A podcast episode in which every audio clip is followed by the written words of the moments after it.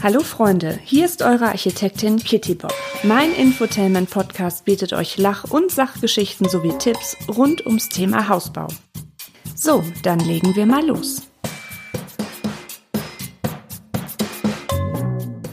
Liebe Hausbaufreunde, herzlich willkommen zu meinem Bauinfotainment Podcast.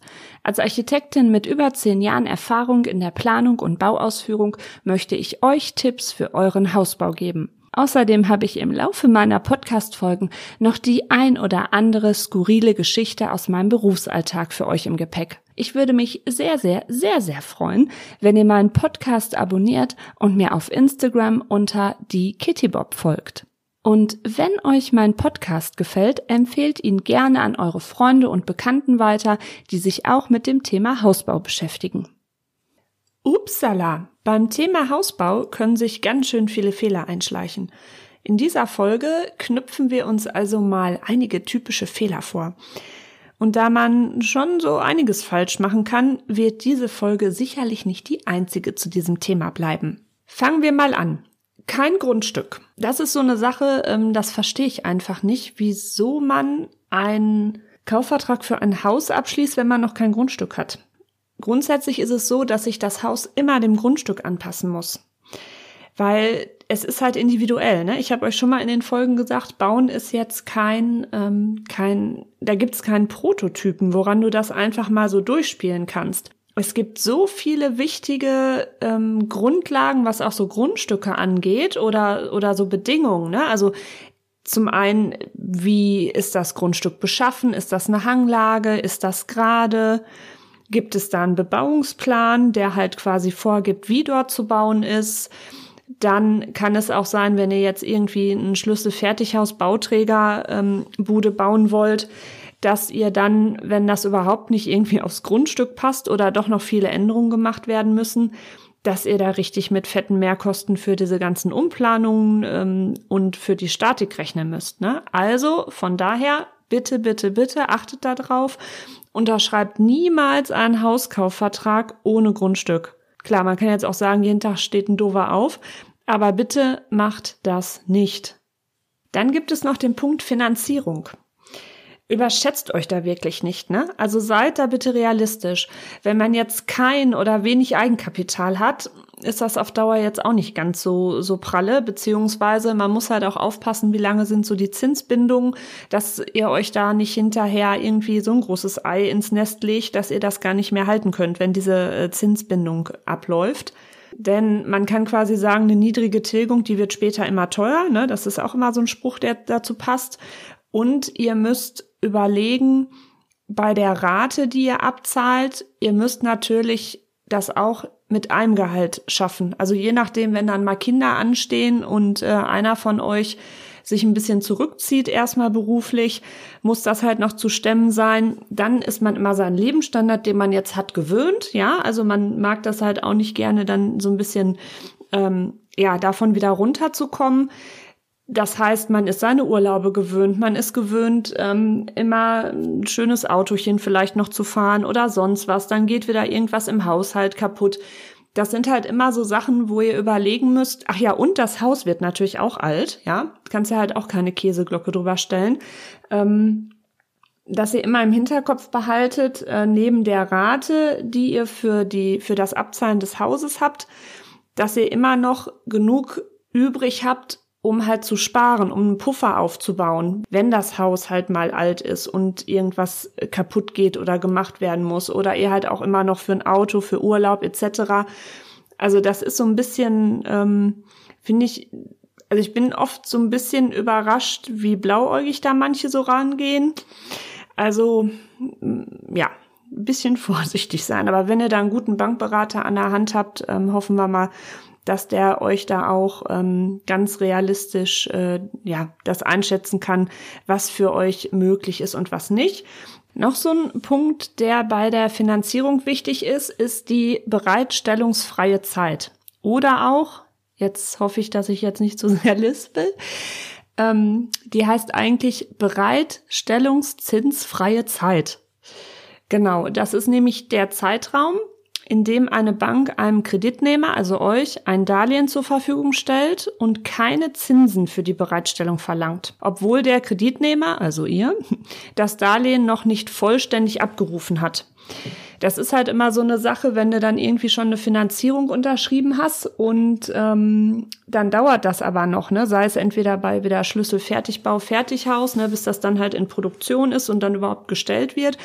Oder auch wenn du jetzt klassisch mit einem Architekten, also einem Architektenhaus baust, das kann halt schon mal dauern, wenn du halt auch schon diese Nebenkosten finanzieren musst. Und ähm, oft hast du ja so vom Erstgespräch, bis du überhaupt anfängst zu bauen und überhaupt ein, ein, Unternehmen auch findest und das Ganze, da sind schon mal ein paar Monate weg. Das ist halt dann ziemlich ärgerlich, äh, wenn du dann ähm, relativ zügig diese bereitstellungsfreie Zeit, wenn du die dann quasi schon äh, aufgefressen hast über die Zeit. Und je nach Bank kann man da wohl auch halt drüber verhandeln. Also, dass man da ähm, die ein bisschen in die Länge zieht oder so. Also fragt da einfach mal euren Bankberater.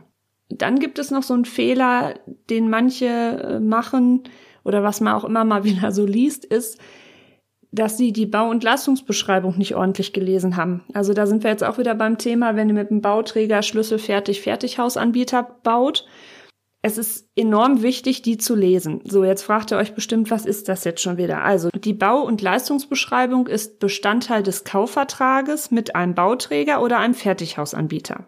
Diese enthält eine Auflistung und Darstellung aller vom Hausanbieter zu erbringenden Leistungen, ne? also in ihrer Qualität und Quantität. Somit findet ihr auch in der Bau- und Leistungsbeschreibung, was im Standardangebot enthalten ist.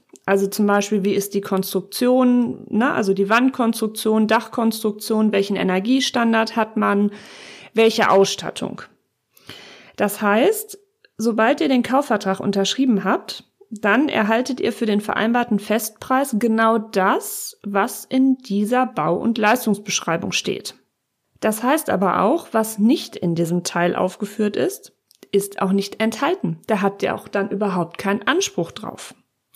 Und wenn ihr jetzt Glück habt und einen erfahrenen und fairen Berater habt, beziehungsweise seriösen Hausanbieter gefunden habt, dann weist er euch immerhin darauf hin, was nicht enthalten ist.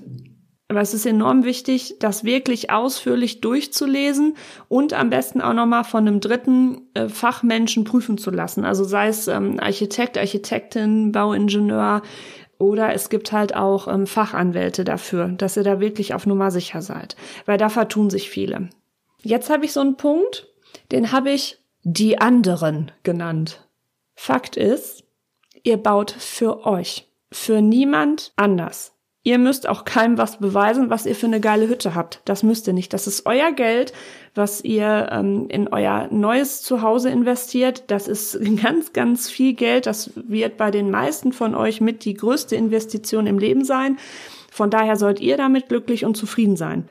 Und es ist ganz oft so, dass man so das Gefühl hat, ne, da wird jetzt wer weiß wie auf den Putz gehauen und jetzt wollen wir das und da, ach und ihr habt das, ja, also wir haben ja die Fliesen. Also auf dieses Spiel braucht ihr euch gar nicht ähm, einlassen, weil letztendlich muss es euch gefallen. Jeder hat seinen eigenen Geschmack, jeder hat seine eigenen Vorstellungen. Es wird nicht all euren Freunden gefallen, ja. Mir gefällt auch nicht alles, ja. Also das ist so, ne? Auch die Entwürfe, die ich selber total toll finde und zum Glück meine Bauherren, da wird es auch immer irgendwen geben oder wie sage ich immer klassisch Hubert und Erna, die das doof finden, ja, oder ähm, dann ihren Senf dazugeben. Ja, dann ist das so. Ich kann das auch nicht immer gut ab und werde erstmal so ein bisschen brummelig, aber grundsätzlich muss man das akzeptieren. Und es gibt halt dann auch immer noch von Hubert und Erna ab und zu irgendwie so Ratschläge. Ähm, kennt ihr so Leute, die einem das so aufzwingen wollen? Wo du dann irgendwie dich so in der Enge getrieben fühlst, gibt's ja solche, so wo du dann eigentlich am liebsten denen sagen würdest, halt einfach die Fresse, du hast keine Ahnung. Ja, aber solche, die werdet ihr da bestimmt auch finden. Die meint's wahrscheinlich eigentlich gut, aber die haben da irgendwie so eine komische Dominanz drin. Uah, kann ich auch gar nicht ab, reagiere ich auch ein bisschen allergisch drauf. Naja, jedenfalls ist es wichtig, dass, ähm, also die können natürlich auch ihre Ratschläge geben. Das heißt jetzt ja auch nicht, dass das alles Mist ist. Das, das ist es ja auch nicht. Also es kann ja wirklich sein, dass euch irgendwer ähm, nochmal auf eine gute Idee bringt, ne? Oder auch so, ein, so eine Architektin, Architekt wird auch irgendwann betriebsblind, ne? Also von daher, das ist jetzt nicht grundsätzlich zu verteufeln, nur ihr sollt einfach für euch in der inneren Balance bleiben. ähm, und dass ihr einfach glücklich und zufrieden mit eurem Traumhaus seid. Das ist ganz, ganz wichtig. Ne? Auch wissen manche halt gar nicht, wie komplex so ein Bau ist. Jetzt schreit ihr wahrscheinlich wieder, ah, Janine fängt wieder an mit, das Haus, ein Haus bauen ist ja so was von komplex.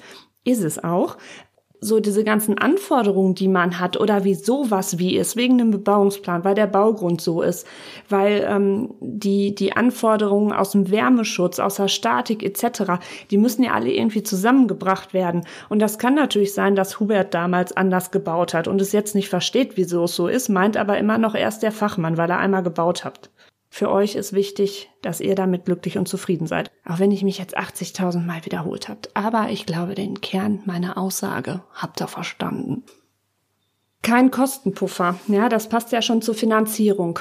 Also, ähm, ihr müsst immer dran denken, dass natürlich, bleiben wir jetzt mal bei, bei Fertighausanbieter, die haben halt dann da einen gewissen Standard gesetzt, weil, da sind wir auch wieder bei dem Thema, jeder Geschmack ist anders. Das heißt, äh, die haben dann jetzt erstmal so, wenn es jetzt ein Komplettangebot ist, wo wirklich alles drin ist. Ähm, Achso, ich empfehle hier auch meine Folge Huch, was im Fertighauspreis nicht enthalten ist. Da gehe ich da noch mal ein bisschen ausführlicher drauf ein.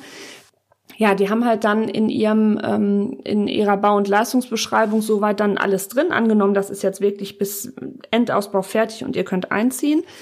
Ähm, die wissen aber halt nicht, auf was legt der einzelne Bauherr ähm, den Fokus oder was ist ihm wichtig oder welchen Geschmack hat er. Also das ist erstmal so dann in Ordnung, dass es ein Haus ist, was fertig ist, was du beziehen kannst. Aber wenn ihr dann anfangt zu bemustern, ist das der Klassiker, wo Bauherren nochmal richtig Kohle verlieren können oder Kohle ausgeben, sagen wir mal so auch wenn ich jetzt meinen Bauherrn eine ähm, Kostenberechnung dann fertig mache, nachdem der Entwurf steht, nehme ich ja auch gewisse Standards an, ne, bei den Innentüren. So, dann haben die halt den Kostenkennwert. Dann bei den Fliesen, bei den Böden, bei der Treppe, das sind alles so Sachen, ähm, ja, ob ich jetzt äh, Kunststoffrollläden ansetze oder Alurollläden.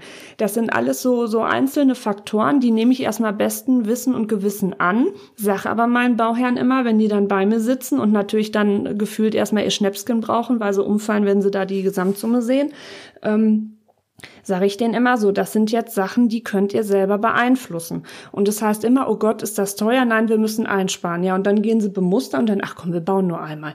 Also das muss halt jeder für sich selber dann abklären, wie er das gerne macht. Aber ähm, Fakt ist, dass ihr immer zu dieser Gesamtsumme vom Haus immer noch Kostenpuffer im, im Hinter Kopf haben müsst. Oder was heißt im Hinterkopf? Also am besten halt nochmal einen prozentualen Aufschlag auf die Gesamtsumme und das ist dann eure Finanzierungssumme. Noch so ein Klassiker ist ähm, beim, bei Fertighausanbietern, oder generell, dass Bauherren gar nicht bewusst ist, wie viele Nebenkosten es gibt, ja. Also das fängt jetzt, das ist jetzt wahrscheinlich nicht vollständig, was ich sage, aber das fängt halt schon mit diesen Grundstücksnebenkosten an, ne? Also Grunderwerbsteuer, Notargebühren, Maklergebühren. Dann kostet der Architekt was mit seinem Honorar, der Statiker, der Wärmeschutznachweismensch, ja. Oder wenn ihr ein KfW-Haus baut, braucht ihr da auch einen äh, qualifizierten Fachplaner für der Vermesser, Bodengutachter, die ganzen Versicherungen, Hausanschlüsse, dass ihr überhaupt Wasser, Strom ähm, und äh, sonstiges ins Haus bekommt, Kanalanschlüsse etc. etc. Oder wenn du jetzt Pech hast und hast einen Anbieter, der dich nicht gescheit informiert, dass du halt noch äh, zu deinem Schlüsselfertigbau in Eigenleistung Erdarbeiten und Gründungsarbeiten machen musst. Das sind ganz, ganz fette Positionen. Und da ist das dann halt mega doof, wenn du natürlich vorher dich nicht darüber informiert hast ähm, und das alles hinterher obendrauf kommt. Dann sind wir nochmal bei den Pufferthemen und zwar kein Terminpuffer. Es ist jedes Mal faszinierend, wie ungeduldig Bauherren sind, wenn es um das eigene Haus geht. Es soll ja letztendlich von der Qualität top sein. Äh, man will so wenig Mängel wie möglich drin haben, will man als Architekt auch, auch als als Hausanbieter natürlich. Ne? Also es ist ja erstmal gesetzt, dass äh, man das alles so in Ordnung und und ähm, möglichst mängelfrei erstellt. Und ähm, wir haben im Moment halt auch dieses Jahr extrem mit diesen Lieferketten zu zu kämpfen. Ne? Also sprich mit Materialverknappungen mit ähm, Handwerkern, die ausgelastet sind, die fast jeden Samstag noch arbeiten, um überhaupt irgendwie fertig zu werden. Die gefühlt ist so die ganze Bevölkerung irgendwie so chronisch unzufrieden und ähm, will alles immer schnell haben. Es ist irgendwie so ein, ja, so, so ein, viele sind so egozentrisch geworden. Also das finde ich immer so ein bisschen sehr, oh, das, ja, mag ich irgendwie nicht ganz so. Letztendlich muss man ja irgendwie als Team auch gut funktionieren und miteinander und nicht gegeneinander. Aber wichtig ist halt einfach, dass ihr ausreichend Terminpuffer reinmacht, weil es nützt auch nichts, wenn ihr auf so eine halbe Baustelle ähm, einzieht, nur um, was weiß ich, an Weihnachten unbedingt in eurem neuen Haus diesen äh, Leuchte-Weihnachtsbaum aufzubauen. Ähm, das ist doch im Endeffekt, wenn man mal so in sich geht, ist das doch Pillepalle, ne? Also bitte ausreichend Terminpuffer einplanen, ähm, regelmäßig Rücksprache halten mit Architekt, Architektin oder mit dem Fertighausanbieter, wann in etwa das fertig ist. Oder auch wenn ihr vieles dann noch selber macht im Endausbau, plant da wirklich ausreichend Zeit ein, weil wenn ihr noch hauptberuflich unterwegs seid, da bist du auch mal froh, wenn du abends auf dem Sofa sitzt, ja, und nicht noch auf der Baustelle rennst. Und dann ist eigentlich die Miete, die man einfach länger zahlt, ähm, das ist dann auch nicht so tragisch, wenn man dann halt, ähm, was weiß ich, vier bis acht Wochen später in seinen Bau einzieht. Also da ist bis jetzt noch keiner von gestorben. Das kann ich euch wirklich sagen. Aus Erfahrung, ja. Leben noch alle und haben bis jetzt alle gesagt, oh, richtig so, alles gut, wir sind glücklich. Ja, ich habe eigentlich noch viel, viel mehr Punkte auf meiner Liste. Aber wenn ich jetzt schon so wieder auf ähm, mein Aufnahmegerät gedönst gucke, da sind schon wieder ganz schön viele Minuten vollgequasselt. Von daher belasse ich es jetzt erstmal damit und ihr könnt euch bestimmt auf weitere Folgen noch freuen, weil ich noch ganz, ganz viel mehr habe, worüber ich quatschen kann. Also in diesem Sinne, vielen Dank fürs Zuhören. Ich wünsche euch einen wunderschönen Tag, einen wunderschönen Hausbau und behaltet die Nerven. Bis demnächst, eure Kitty Bob. Zu Risiken und Nebenwirkungen fragen Sie Ihren Fachhandwerker oder Architekten.